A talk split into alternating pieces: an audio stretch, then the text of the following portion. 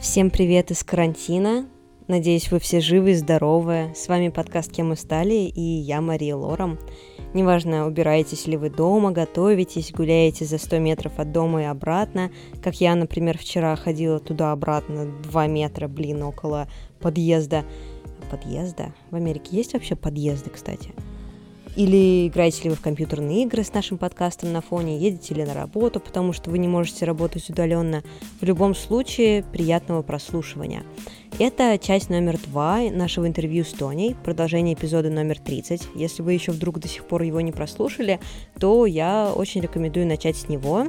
Это начало истории с Тоней. Мы поговорили про ее работу в школе интеллектуального развития, мнемотехники и скорочтения.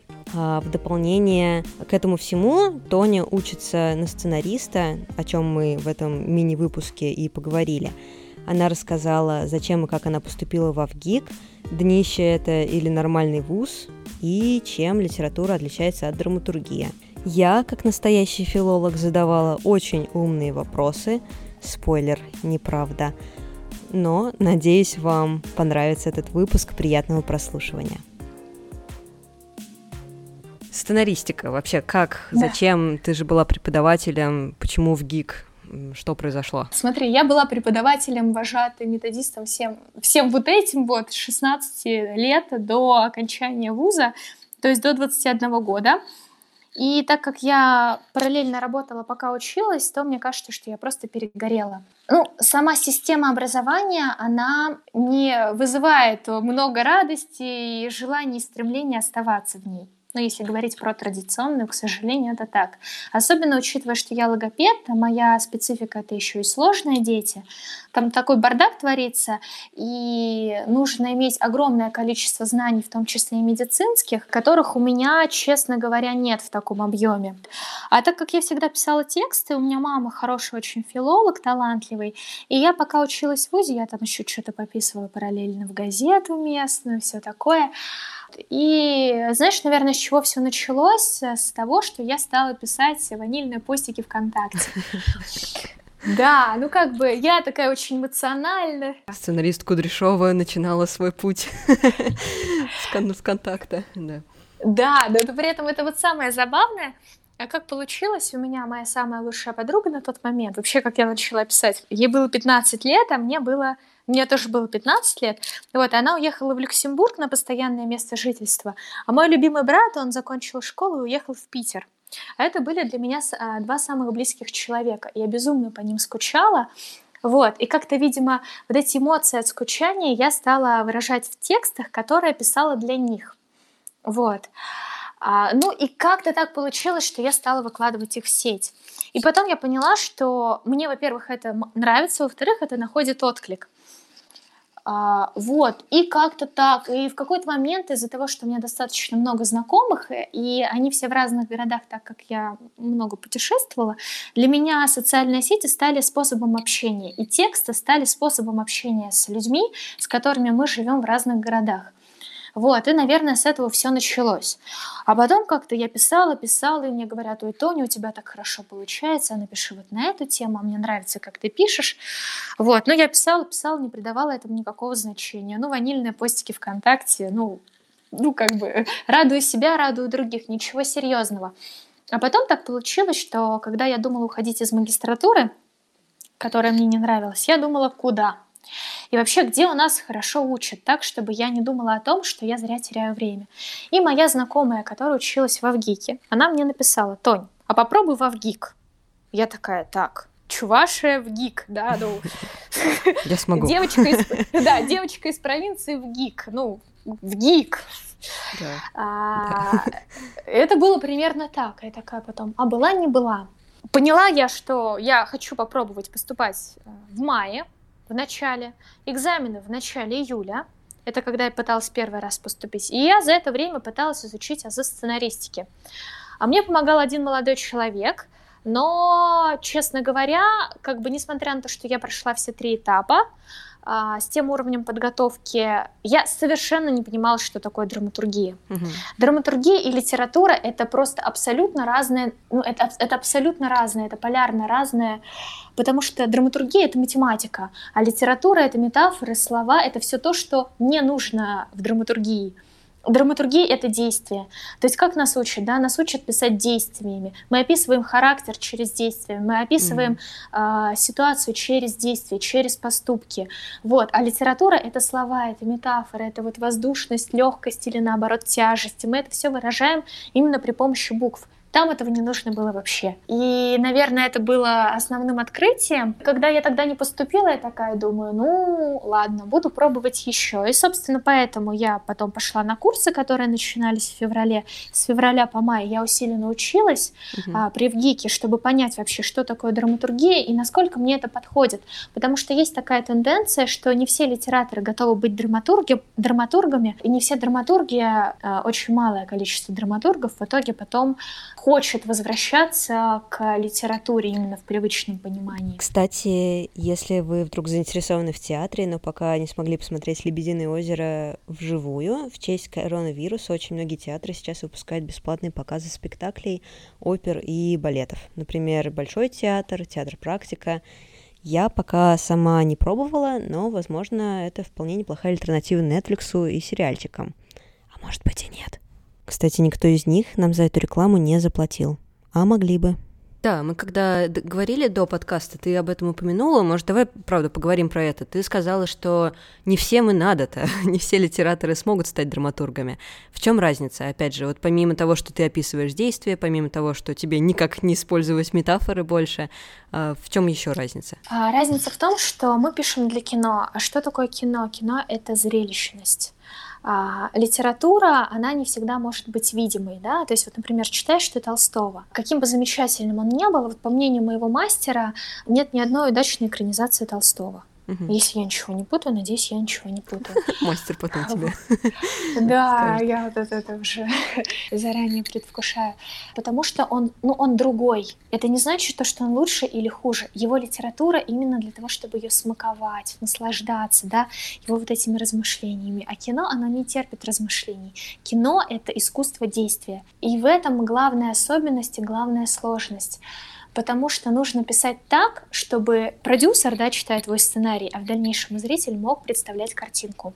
Ну вот, например, если ты напишешь, что э, девоч, девушке было грустно, как, как зритель поймет, что ей было грустно? А вот если ты напишешь, что девушка, не знаю, там, вытирала слезы платком и слушала грустные песни про любовь, мы сразу понимаем, что там, возможно, с ней что-то не так, да, с ее эмоциональным состоянием. А в этом самый большой интерес драматургии лично для меня. А, и даже вот как нас этому учат, да, например, я просто балдею от того, какие задания нам иногда дают, а, написать этюд. Да, этюд угу. это вот, ну, как мини-сцена, ну, как мини-сценарий, а, когда, например, а, мужчина говорит, я тебя люблю, своей девушке, а мы понимаем, что он ее не любит. И как мы это понимаем? Мы понимаем это через его действия. Например, через то, что он говорит, я тебя люблю, и отводит в глаза, или там, я тебя люблю, и параллельно зритель, да, если учитывать, что, ну, это кино, он видит, как а, он, там, женщина сидит а, напротив него, он говорит ей, я тебя люблю, а сам в это время набирает сообщение ВКонтакте другой девушки да, и мы понимаем, угу. что они в каких-то любовных отношениях. Или там еще, или он говорит, я тебя не люблю, но приезжает а, за ней а, ночью в аэропорт а, там с цветами, как у меня там было. Ну вот какие-то такие ситуации. У тебя в этюде или у тебя в жизни? В жизни уже, ну, да. Вот сейчас я думаю, да, поэтому мне и сложно было читать всякие пьесы. У тебя есть какие-то примеры фильмов, которые поставлены по литературе и которые реально стоило переводить в язык, на язык кино? Мне кажется, что э, неплохо экранизирует Чехова. Угу. Даже неоконченная пьеса для механического пианино. Хотя я не могу сказать, что я люблю этот фильм, но мне кажется, что это сделано талантливо. И Чехов, да, вот, он же, он очень коротко и емко пишет. Да, да. Собственно, это то, что нужно уметь драматургу. Вот. Э, ну, лично для меня это, это Чехов. Я не люблю фильмы про Гарри Поттера. То есть я люблю их за счет воспоминаний из детства и все такое. Но я как фанат Патерианы, а, я очень люблю Роулинг и то, как она пишет. И да. мне кажется, что книги, они настолько богаче фильмов, и в фильме а, ну, нельзя передать вот ее остроумие, ее глубины, ее переживания. Она настолько талантливый драматург. Я когда стала изучать драматургию и а, стала перечитывать а, Патериану, я просто изумилась тому, насколько круто и качественно она это сделала. А фильмы, в фильмах только экшен, по сути. И да. там не отразить вот этого взросления, душевных терзаний Гарри, вот этого всего. Вот для меня это плохая экранизация, потому что лично мне не хватило той глубины, а, которую Роллинг вкладывает в свои Я работы. думаю, в принципе, это говорят да. абсолютно все про абсолютно любые экранизации.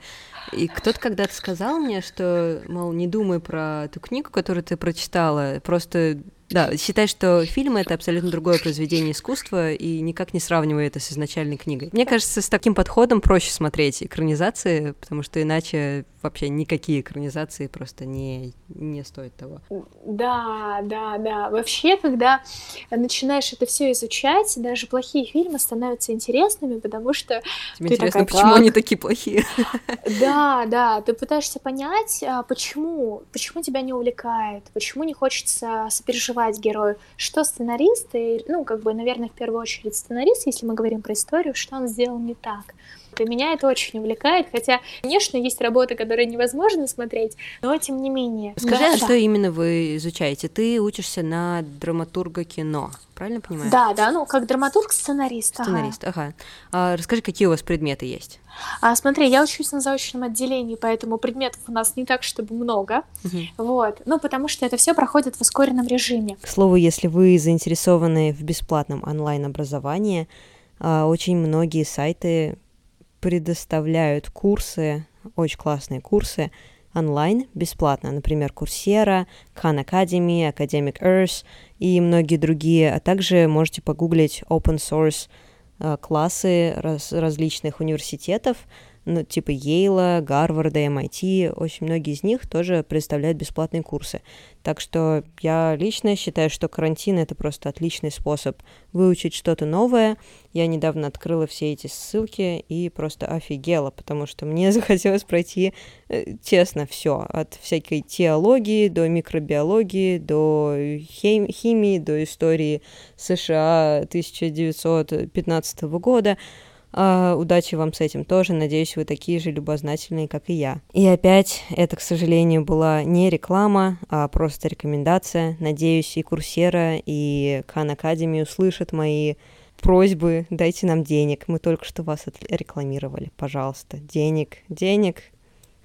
У нас есть а, и киноведение. Ну вот в основном помимо каких-то дисциплин, которые развивают себя общекультурно, да, там, если мы там говорим про методологию кино, киноведение, просто про философию, там, а, мы изучали, например, а, философию зрителя, да, и психологию зрителя, это тоже интересно, но такие предметы у нас занимают не так много учебного времени, в основном у нас, конечно, мастерство. Что mm-hmm. такое мастерство? Это общение с нашими мастерами, которые непосредственно курируют нашу группу, то есть это известные талантливые сценаристы, вот, а, именно к которым мы поступали. А, и мы учимся писать с ними. То есть они нам задают всякие задания, которые повышают а, наш уровень мастерства. Угу. И мастерство за, за, занимает, ну, наверное, процентов 80, если не 90 процентов, ну, от э, количества наших учебных занятий. Например, вам мастер говорит, напишите этюд, потом ты пишешь этюд, да. присылаешь ему по почте, он все проверяет и отсылает обратно. Когда мы учимся, мы это обсуждаем все вместе. Угу. То есть у нас выходит человек, он зачитывает, мы такие, вау, вот это круто, а вот угу. это, наверное, не очень, а вот с этим можно было бы сделать то-то. Вот. А, а когда, ну, вот сейчас, когда мы учимся заочно, да, и следующая сессия у меня в марте, я могу про, а, онлайн прислать своему мастеру свою работу, он даст комментарий. Тогда, конечно, это будет а, не при личном общении. Вот. А так у нас все происходит именно в живом таком потоке обсуждений, когда все добавляют свои идеи, комментарии. Но это очень, очень, очень классно. Вообще не сравнится с тем, как я училась в педвузе, да, где было Конечно. мало практики и очень много теории. И не всегда эта теория действительно была тебе нужна. Она скорее развивала твой общий кругозор, но не более того. А здесь вот именно ну, я прям, мне очень нравится, что мы много пишем, и что более того, можно просто прийти а, на любую лекцию, если ты студент в ГИКа, ты можешь прийти даже не на лекцию, даже на лекцию не своего мастера и не своей группы, просто прийти, если ты договорился, угу. и посидеть и послушать. Вот это тоже очень классно, что ты имеешь а, огромные возможности для самообразования. Про творчество. Вас хвалят за какие-то эксперименты, за какие-то такие творческие, креативные штуки? Или все-таки немножко более консервативно относятся к э, искусству?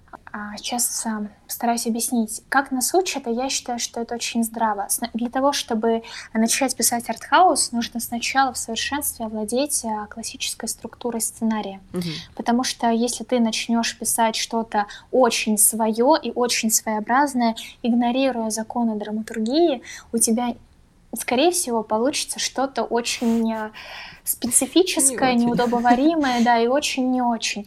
Нас учат а, сначала на классической драматургии, на классических mm-hmm. схемах, когда все как, как по нотам, когда ты знаешь, на какой минуте произойдет первый поворотный пункт, на какой второй, каким должен быть герой и так далее. То есть это все есть, и более того, это прикольно, это такая математика, но там если, если брать, что фильм в среднем длится где-то полтора часа, то там на десятой минуте должно произойти такое-то событие, mm-hmm. на пятнадцатой такое, ну условно там на двадцать пятой такое, и столько сколько-то должно быть актов, но это вообще все прикольно. И для чего это надо? Потому что, а, то есть там а, это все сделано с учетом психологии зрителя, потому что иначе человеку может быть просто, ну, а, скучно, и он перестанет следить за героем, потому что, например, недостаточно динамично, все растянуто, действий никаких не происходит и так далее.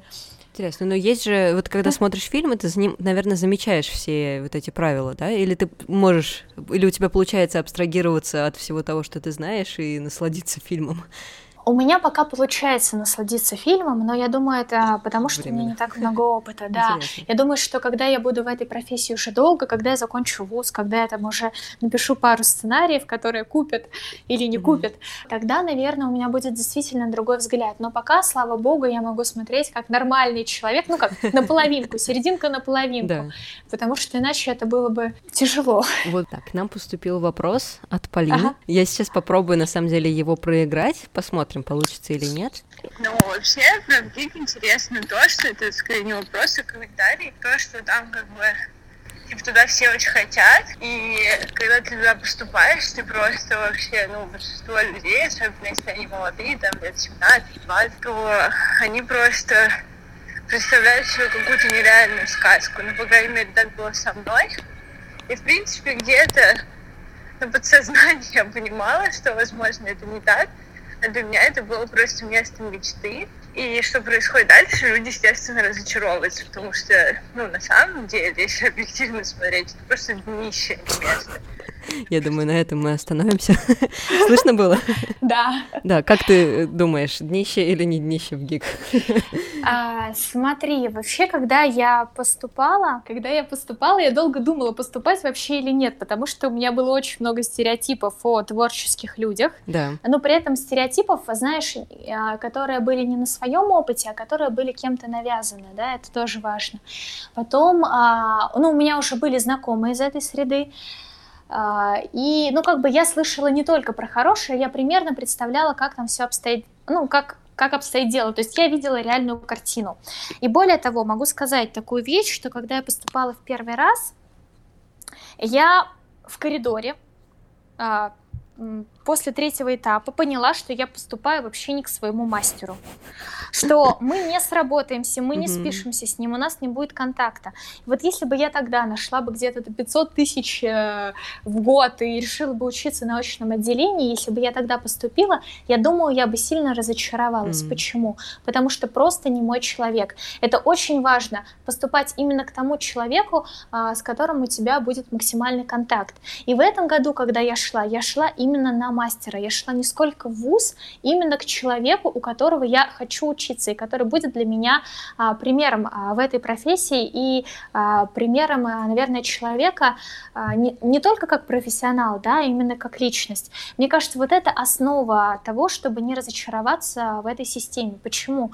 Потому что когда ты поступаешь именно к своему мастеру, ты оказываешься среди людей, которые похожи с тобой, потому что все равно каждый мастер, он набирает людей, которые не только там пишут профессионально с его точки зрения, да, и в которых есть какой-то огонь и задаток, но и, и тех, кто подходит ему, вот, это очень важно быть э, в своим среди своих. Очень похоже на э, истории тех, кто поступает в аспирантуру в США. Если ты поступишь не ага. к тому преподавателю, то, но на ту программу, то все равно ничего не получится, потому что тебе с этим преподавателем потом жить, э, есть обеды всякие, обед, обедать, обедать. Да, да, да. Но здесь то же самое. То есть это вообще не то обучение, которое а, может а, быть в стандартном вузе, да, когда преподаватель отчитал лекцию и пошел домой. Нет, у нас не так. Мы ходим в гости к мастеру, мы ходим а, там в школу Михалкова к ней на мастер-классы, угу. мы общаемся в социальных сетях и так далее. А, это немножко другой формат. Да, и здесь очень важно поступить к своему человеку. Понятно, что, ну как бы, вообще есть такая а, ну, такое негласное правило, такая установка, что в ГИК не рекомендуется, по крайней мере, на сценаристику и режиссуру поступать э, ребятам моложе там 22, 23, 25 лет. Mm. Почему? Потому что, во-первых, у тебя нет жизненного опыта, и что ты расскажешь этому миру, да, непонятно. Во-вторых, у тебя еще психика не сформирована, и ты действительно можешь думать, что а, это какая-то поднебесная и так далее, да, и ты будешь не готов к тому, что здесь тоже есть свои законы, а, и когда ты не окреп, ты не факт, что, ну, не факт, что ты с этим справишься, да, это правда. Вот, а, и как бы мне повезло в том плане, что я уже сформированная, я уже знаю, что такое высшее образование, вот, а, я, в принципе, умею объективно оценивать. В общем, все идем в сценаристы, когда мы уже поняли жизнь, и нам есть о чем рассказать, в принципе, что логично, я думаю. Но это важно, да, потому что, как мне кажется, почему еще может быть а, недовольство обучением, да, и недовольство вузом, потому что, например, ты поступил там 18, 19, 20 лет, первые два года у тебя хватает жизненного опыта, чтобы угу. писать, а потом он заканчивается. И у тебя творческий кризис, и ты начинаешь э, ну, по, сути, свое недовольство собой а, переносить на профессию и на вуз. Здесь тоже очень важно разграничивать. А, мне кажется, да, что есть какие-то личные там, неурядицы, и есть обучение в вузе, и нужно уметь отделять одно от другого. Потому что тоже у меня была знакомая, которой не очень нравилось учиться, а, Понятно, почему там были сложные, натянутые отношения с мастерами, но как бы суть в том, что она и не особо писала. Ну, то есть она за все время обучения, она ничего не написала. Угу. Ну, как бы это же не вина вуза. И последний, наверное, угу. вопрос про ВГИК, хотя на самом деле я бы еще разговаривала, разговаривала. А, если, вот кем ты будешь вообще после обучения, кем ты станешь? Сложно будет найти работу, и какие перспективы у начинающего сценариста есть? Как мне кажется, и как Полина сказала, что, например, операторам да. довольно легко найти работу, но в то же время режиссерам и сценаристам сложно найти работу.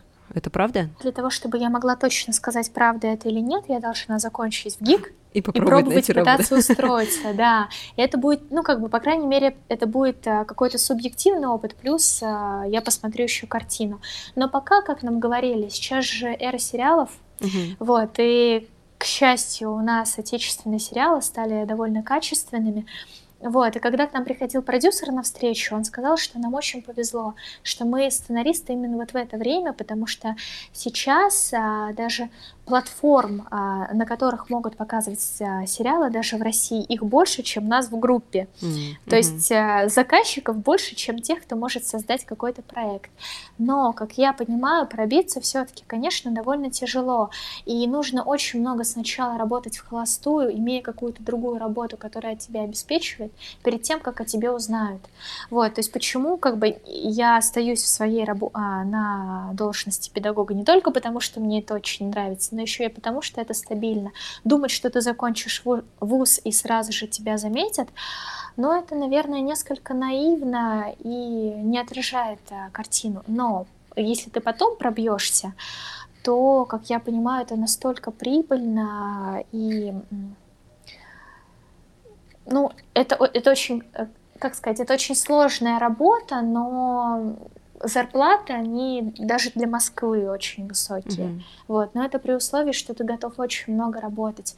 Почему, опять же, там, как я понимаю, статистика примерно, примерно такая, что из группы да, остается в сфере где-то человека 2-3. Mm. А группа, ну, это условно, ну, человек там 10, 13, 15 по-разному, да, в зависимости от того, сколько бюджетных мест и сколько коммерческих.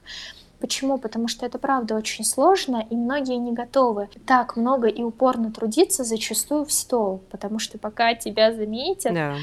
пока ты понравишься, пока ты найдешь, опять же, очень важно же понимать, если мы говорим, например, про сериалы, да, что сейчас является все-таки наиболее такой а, актуальной а, работой для сценариста, да, это именно сериалы. А, важно же понимать заранее, для какого для какой платформы, для какого проекта ты работаешь. То есть, грубо, специфика проектов на телеканале «Россия-1», она одна, угу. ТНТ другая, там Netflix третья, ну, условно. Да. И это тоже очень важно понимать, и что, чтобы потом заранее попасть именно к своему продюсеру и к своему зрителю, который тебя поймет и примет и полюбит. Да, ты планируешь каким-то образом переносить свои знания с э, педагогики на твои будущие, на твою будущую работу сценаристом, возможно, сериалов? А, да, конечно. Я вообще хочу быть детским драматургом, да, как бы фильмы, сериалы, я не знаю именно в какой области я буду развиваться. детей, я да. очень угу. хочу, да, я хочу именно совместить. И я как раз-таки планирую брать очень много жизненного опыта, потому что, на мой взгляд, одна из а, проблем современного кино — это то, что в кино зачастую либо очень очерняется действительность, да, там как проекты там «Дурак» и так далее. То есть, угу. ну, как бы это лично мой взгляд. Меня часто называют наивным человеком, и, возможно, я чего-то не понимаю, поэтому это чисто субъективное мнение. Либо показывается что-то, ну, тоже очень далекое от действительности, а мне бы хотелось, да, привносить свой опыт, свои знания, то, что я вижу, а, и создавать, ну, что-то такое очень человечное, теплое, светлое, но при этом жизненное. Как-то вот найти баланс, грань. Именно уже, на основе да. опыта. Да, да, я уже да, вижу да, да. тебя пишущий сценарий про каких-нибудь суперинтеллигентных детей со суперспособностями.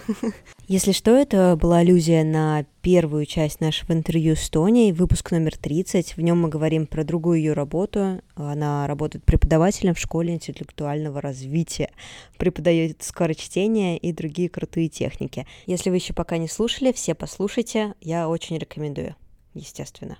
Ну вот тоже, да, опять же, стоит учитывать, что я все-таки работаю, ну, опять же, с очень, э, скажем так, благо, а, благополучными детьми. Да, я зачастую да. работала только с ними. Да, Опять кстати, же, тебе, тебе а? жанр какой-то привлекает специфический? Нет, как-то я вообще не люблю фантастику, честно говоря. Я все-таки за то, чтобы отображать действительность, но угу. здесь ведь нужно учитывать, что она у каждого своя.